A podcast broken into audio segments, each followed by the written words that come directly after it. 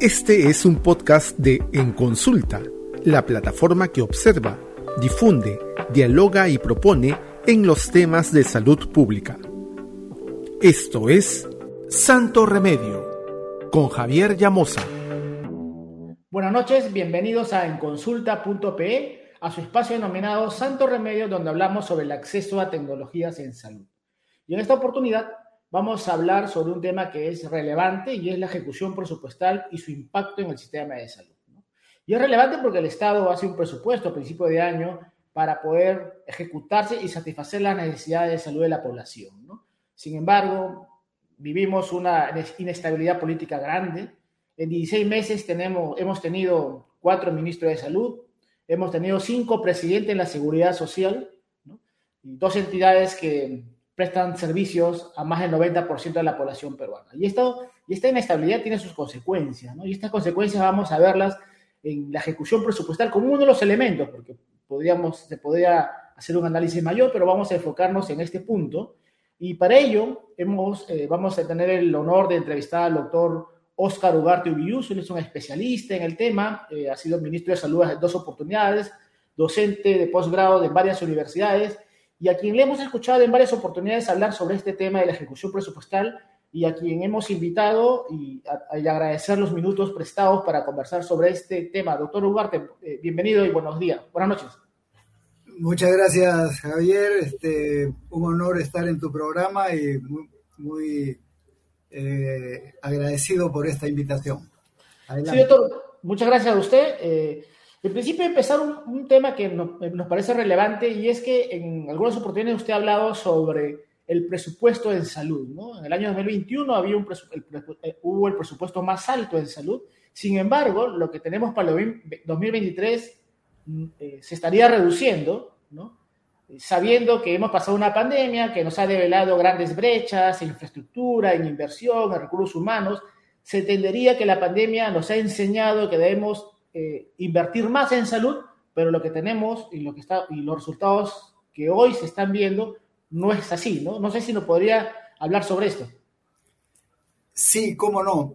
Eh, lo, que gasta un país en salud es un indicador muy importante de no solo de, de políticas sociales en favor de la población, sino además de desarrollo, porque invertir en salud es invertir en desarrollo, como bien sabemos, así como invertir en educación o en empleo o en nutrición, ¿no?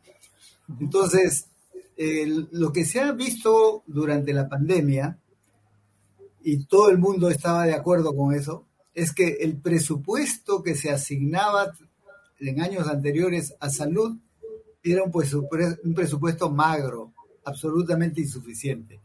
Es por eso que el año 2020 el presupuesto aprobado para la función salud, que es el presupuesto no solo del Ministerio de Salud, sino todo lo que gastan eh, los gobiernos regionales y gobiernos locales también en salud, sumado más lo que gastan otros ministerios en salud, por ejemplo, las sanidades, ¿no? Eso está en el presupuesto de defensa o en el presupuesto interior.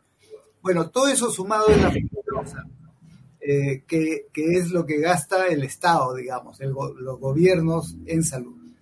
Y eso, el, año 2020 era 18.500 eh, millones. Pero cuando empezó la pandemia, el presupuesto reventó, pues, para personal, para medicamentos, no había forma, ¿no? Entonces, se le incrementó durante ese año pese a que meses antes, cuando se aprobó el presupuesto 2020, se decía no hay más plata para salud, no, no hay recursos, etc. Pero ante la emergencia, los recursos salieron de donde sea. Y durante el año se incrementó en 9 mil millones. O sea, de 18.500 pasó a 27.500 millones del 2022, eh, perdón, 2020. En el 2021, pese a que aprobaron el, presupuesto de inicio más bajo que como había terminado el 2020 y aprobaron eh, 20.900 millones. Este, cuando empezó la segunda ola, obviamente no alcanzaba. Vuelta se le, y se le incrementó en 12 mil millones más, o sea, terminó en treinta y tantos mil millones el año 2021. Este, 33 mil. Eh, bueno, y el presupuesto 2022 lo volvieron a bajar a 22 mil millones. Y ahora se ha visto que aún reduciéndose la intensidad de la pandemia, hay muchos otros gastos que cubrir, personal, que si bien ya no necesariamente es CAS COVID, debería pasar a CAS regular a fortalecer primer nivel de atención. La compra de medicamentos ya no se necesita tanto este, para COVID, pero sí se necesita para diabetes, hipertensión, cáncer, etcétera, etcétera, ¿no es cierto? Entonces no, no tendría por qué reducirse el presupuesto. Lo que tendría que hacer, ya que se ha demostrado que el país sí puede invertir más en salud, mantener eso como un estándar para acercarnos a lo que es el promedio latinoamericano, el, promedio que recomienda la Organización Mundial de la Salud para países como los nuestros, es que el sector público invierta eh, el 6% de su PBI. Y el sector público, para el caso de Perú, es gasto de gobierno, que es lo que estamos hablando, más el gasto de salud. ¿Ok? Esa suma actualmente es el 3.9% del PBI. O sea, necesitamos seguir ampliando. Eh, y no tiene sentido, habiendo ampliado con un esfuerzo nacional sector salud, ahora reducirlo. Lo que hay que hacer es mantener y ampliar ese presupuesto, priorizando lo que se ha dejado de atender que es vacunaciones no COVID, es toda la atención en el primer nivel, es eh, cáncer, es hipertensión, es diabetes, este, es vacunación no COVID, etcétera, ¿no es cierto? Entonces, lo, primero que se constata es que capacidad como país tenemos para financiar. Este, pero lo, que hay es decisiones políticas contrarias. Y este gobierno que se llena la boca eh, eh, tiene políticas para el pueblo, lo que está haciendo es reducir el presupuesto para el 2023, porque este año el, presupuesto está terminando en 30 mil millones. El año pasado terminó en 33 mil. ¿Y cuánto está eh, proyectado para el 2023, que es lo que el Ejecutivo ha enviado al Congreso y el Congreso está por aprobar?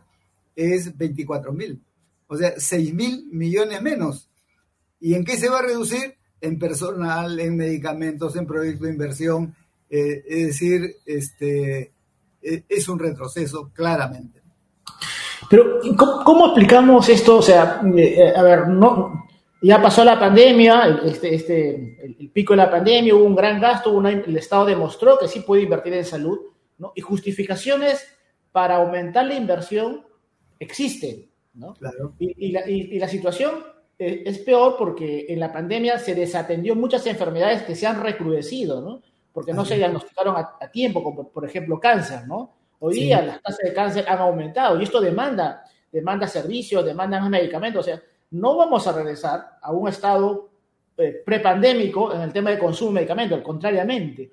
Eh, servicios y medicamentos van a aumentar. Justificaciones creo que existen, justificaciones existen, pero entonces, ¿cómo, no, cómo el Ejecutivo no ha sido capaz de poder eh, justificar este aumento de presupuesto y aumento de inversión, por lo menos poniéndose como meta lograr el promedio de, los países en la región, ¿no? ¿Qué es lo que ha pasado acá?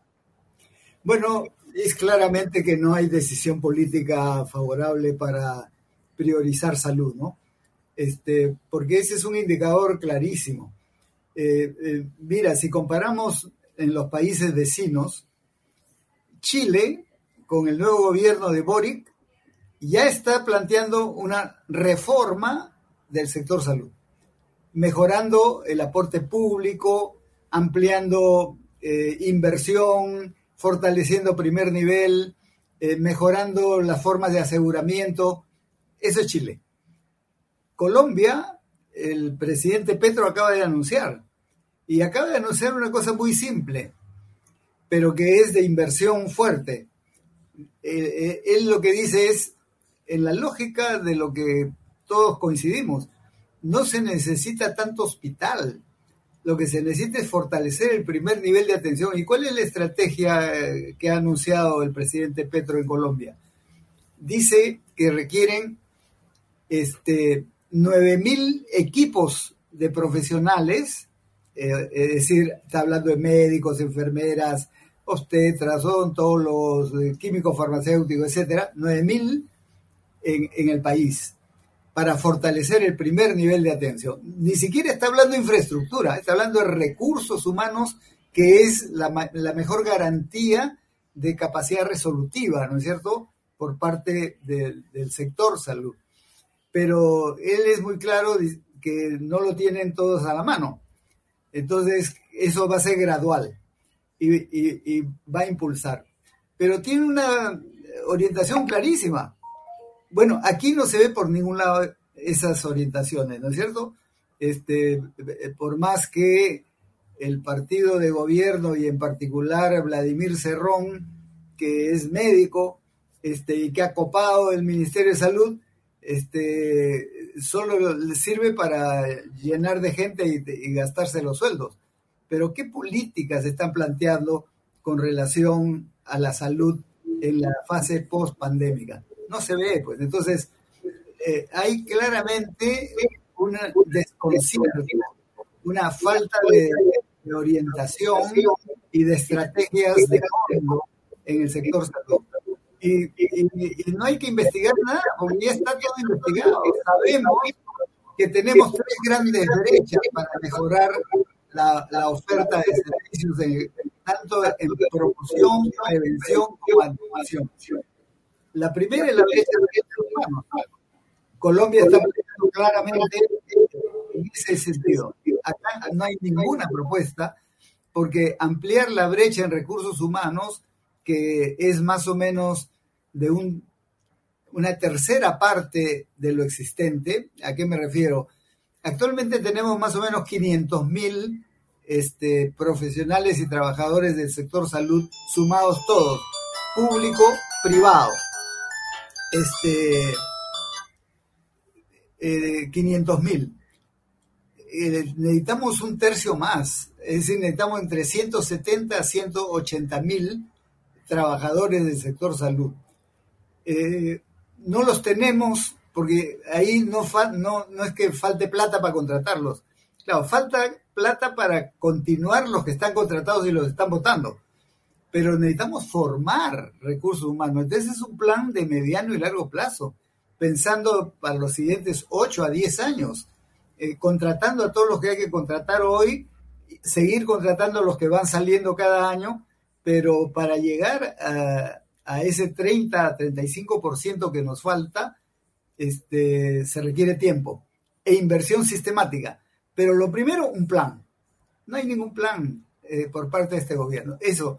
La segunda brecha, que es la de infraestructura, eso lo conocemos perfectamente, sobre todo en el primer nivel, tampoco hay un plan para cerrar eh, esa brecha y eso con mayor razón requiere mediano y largo plazo de inversión, pero requiere además gente experta en proyectos de inversión, porque lo que estamos viendo también es que lo poco que se financia tampoco se invierte.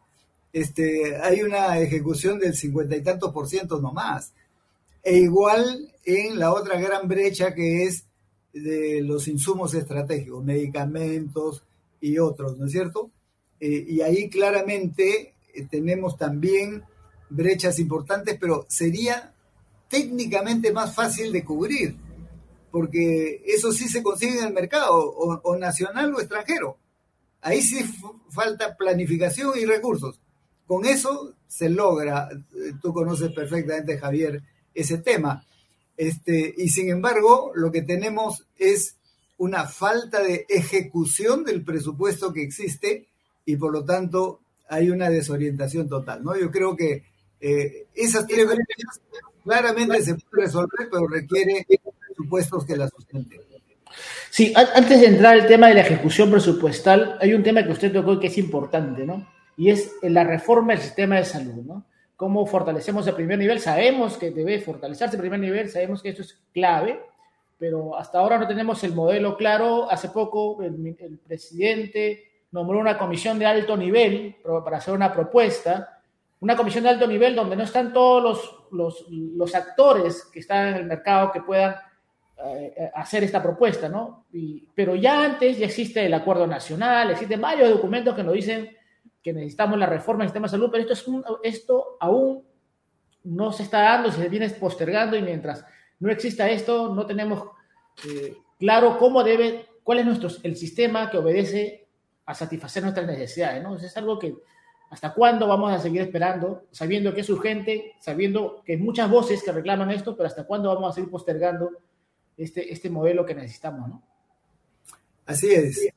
Eh, yo creo que eh, esa es la carencia más notoria, ¿no?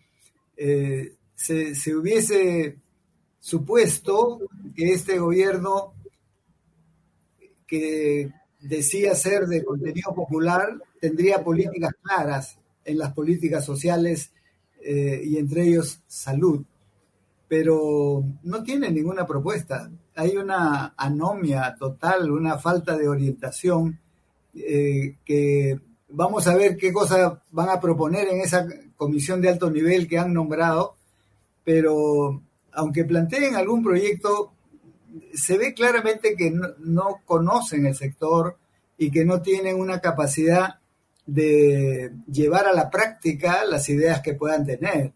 Entonces, eh, eh, y, no es que falten iniciativas.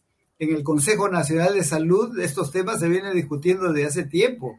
Entonces, caminar a un sistema este, no necesariamente unificado en el sentido institucional, donde desaparecen instituciones y todas se juntan en una sola, pero sí perfectamente articulado y estructurado, que es la alternativa, digamos, sensata para el país. Y sobre eso se ha avanzado bastante en cuanto a propuestas, pero eh, no aparecen, por lo menos oficialmente, desde el gobierno. Entonces vamos a ver qué sale de ahí. Pero creo que ese es un tema central, como bien dices, pero independientemente del modelo, si lo que se quiere es, obviamente, resolver los problemas centrales de salud de la población, lo que hay que hacer es cerrar esas tres grandes brechas que acabo de mencionar. ¿no? Perfecto. Ahora tengo tenemos dos diapositivas que nos muestran cuál es la ejecución presupuestal a la fecha, ¿no? O sea, sabemos el problema, la inestabilidad que tenemos, la, eh, la, ausencia de tecnicismo para poder resolver los problemas y se refleja en el, uno de los reflejos de esto es la ejecución presupuestal. No sé si nos puedes mostrar, Willy, eh, algún, una de las diapositivas. Y es, una de ellas nos habla de la, de la, de la ejecución presupuestal a nivel nacional en medicamentos y dispositivos médicos. Eh, ¿Podemos ver la presentación? Eh, por ejemplo, en medicamentos a nivel nacional, tanto DIRIS, DIRESA, regiones, la, ejecución presupuestal va en un 56% a nivel nacional y en dispositivos médicos un 57%. Y cuando miramos a CENARES, en medicamentos, Senar es el, gran comprador de medicamentos y, pues, bienes de salud en, el país, la ejecución presupuestal va también en 56% en medicamentos y un 38% en dispositivos médicos, ¿no? O sea, estamos bien atrás y nos faltan menos de dos meses para acabar el año. Entonces, esto ya nos está mostrando, pues, la, falta de gestión, ¿no? Habiendo presupuesto, la falta de gestión para poder satisfacer las necesidades, ¿no? Es lo que, lo que estamos viendo ahora. E-, eso es clarísimo, ¿no? Eh, con, una precisión que no siempre se entiende, ¿no? Cuando hablamos de presupuesto, hablamos hasta tres niveles de presupuesto público, que está en el presupuesto general de la República. El primero es la función salud. El presupuesto es la función salud. ¿Y qué cosa es la función salud? Tú lo acabas de decir rápidamente.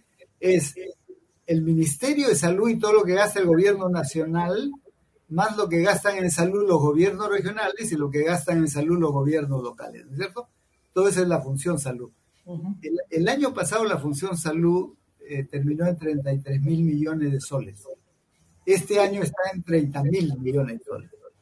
Pero eh, la ejecución presupuestal ahí tiene varios responsables. El más importante es el MINSA, pero están los gobiernos regionales, que, que tienen su propia responsabilidad, ¿no es cierto? Este, y, en un tercer nivel está el MINSA específicamente, porque el sector salud desde el punto de vista gubernamental es MINSA más el CIS, el, el INS, este, el, el INEM, eh, en fin, eh, eh, son varios pliegos, ¿no es cierto? Y el MINSA tiene un pliego específico. el más importante es el MINSA, porque eso es lo que dinamiza a los otros. Entonces, cuando se dice medicamentos, y tú has dicho bien, del sector salud, con una ejecución de 55, 56%, es comprometiendo a todos, ¿no es cierto? Y cuando dices el propio ministerio, o más específicamente Senares, la proporción es más o menos la misma, este, que está indicando que menos del 60% de los recursos hasta, eh, digamos, segunda semana de noviembre, este, se ha ejecutado y por tanto se ha dejado de ejecutar, que para los efectos de CENARES, que es el instrumento del Ministerio de Salud para las compras estratégicas, eh, con un presupuesto de 2 mil millones, le está sobrando más o menos 800 millones.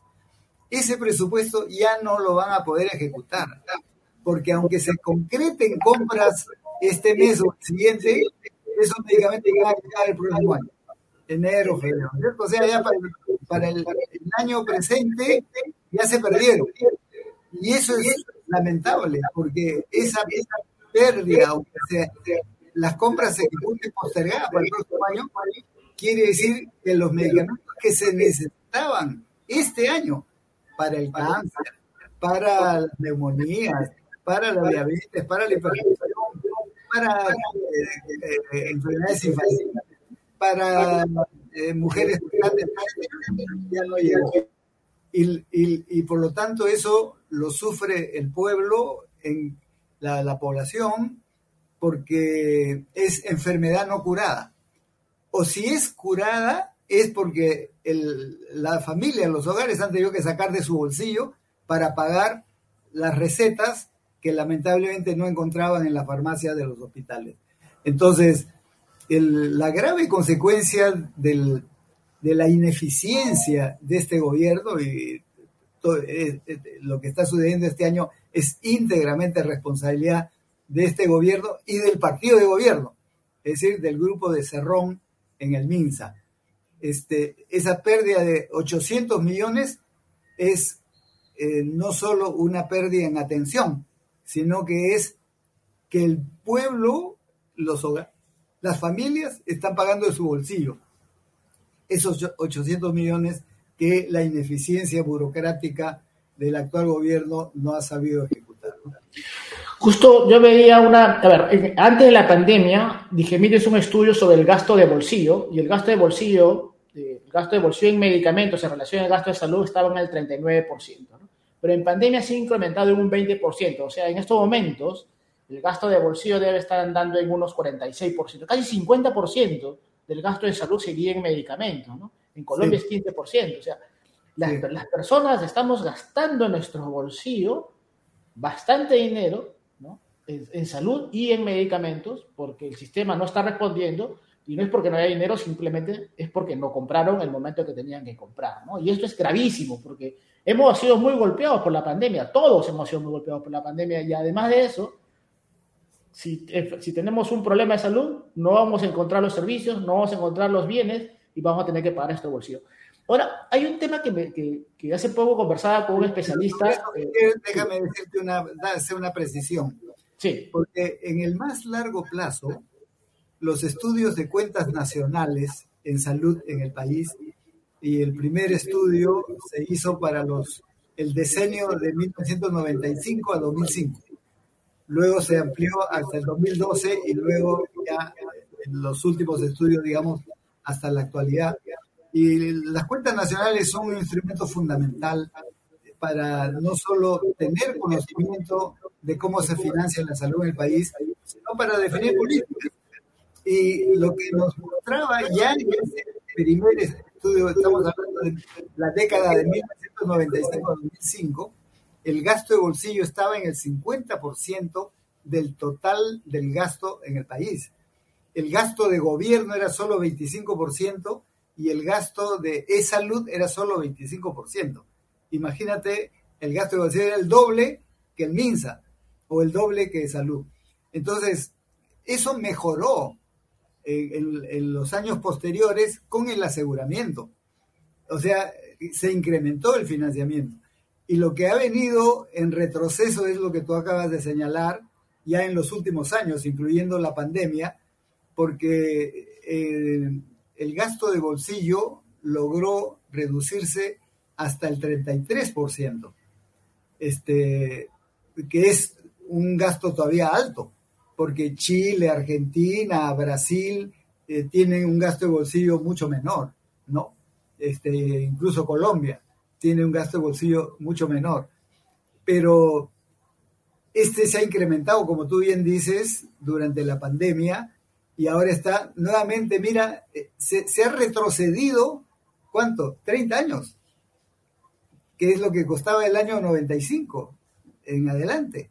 30 años hemos retrocedido y ese es el reto que tenemos como país, pero la principal responsabilidad está en el gobierno. Y, y estas personas que están a cargo ahora del sector no la ven, es decir, no tienen ni idea del drama que está pasando y de la importancia que sería tener políticas más claras, a las cuales todos nos sumaríamos con toda seguridad y apoyaríamos si, si estas son políticas en favor de la población, como tú lo estás reclamando, ¿no?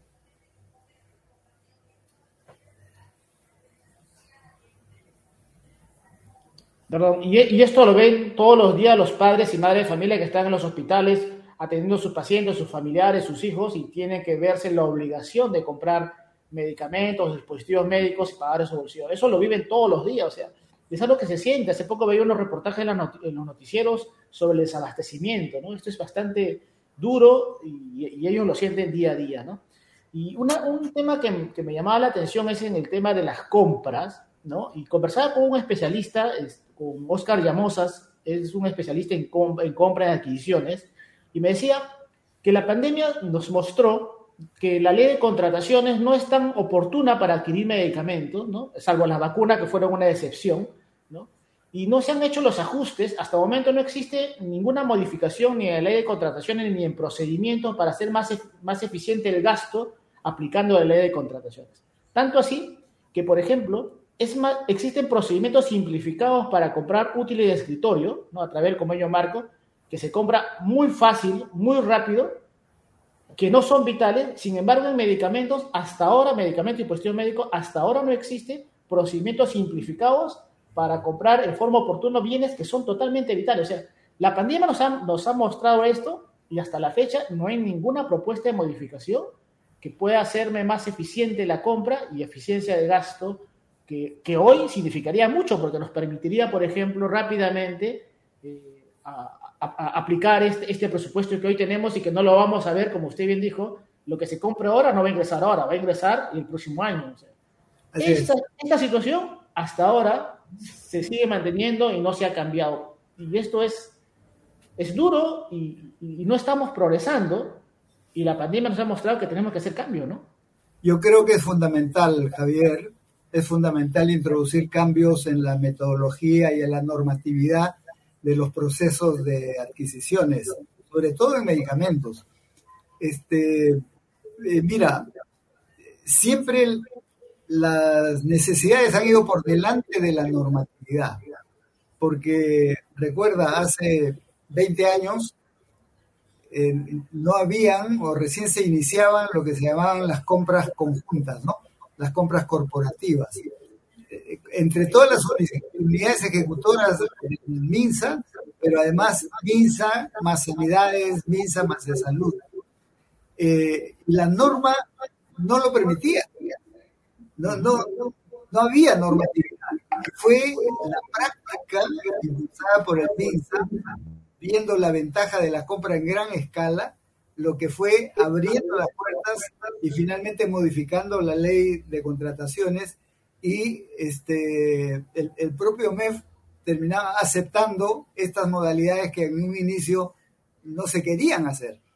Este, eh, cuando eso se hizo, se introdujo una modificación importante, tú la conoces bien, que fue lo de la subasta inversa, con un, mecanismo rápido de negociación, transparente, abierto, y que permitía ahorrar muchísima plata al, al, eh, al gobierno y al sector público en general, sumando eh, los gastos de gobierno más los gastos de, salud.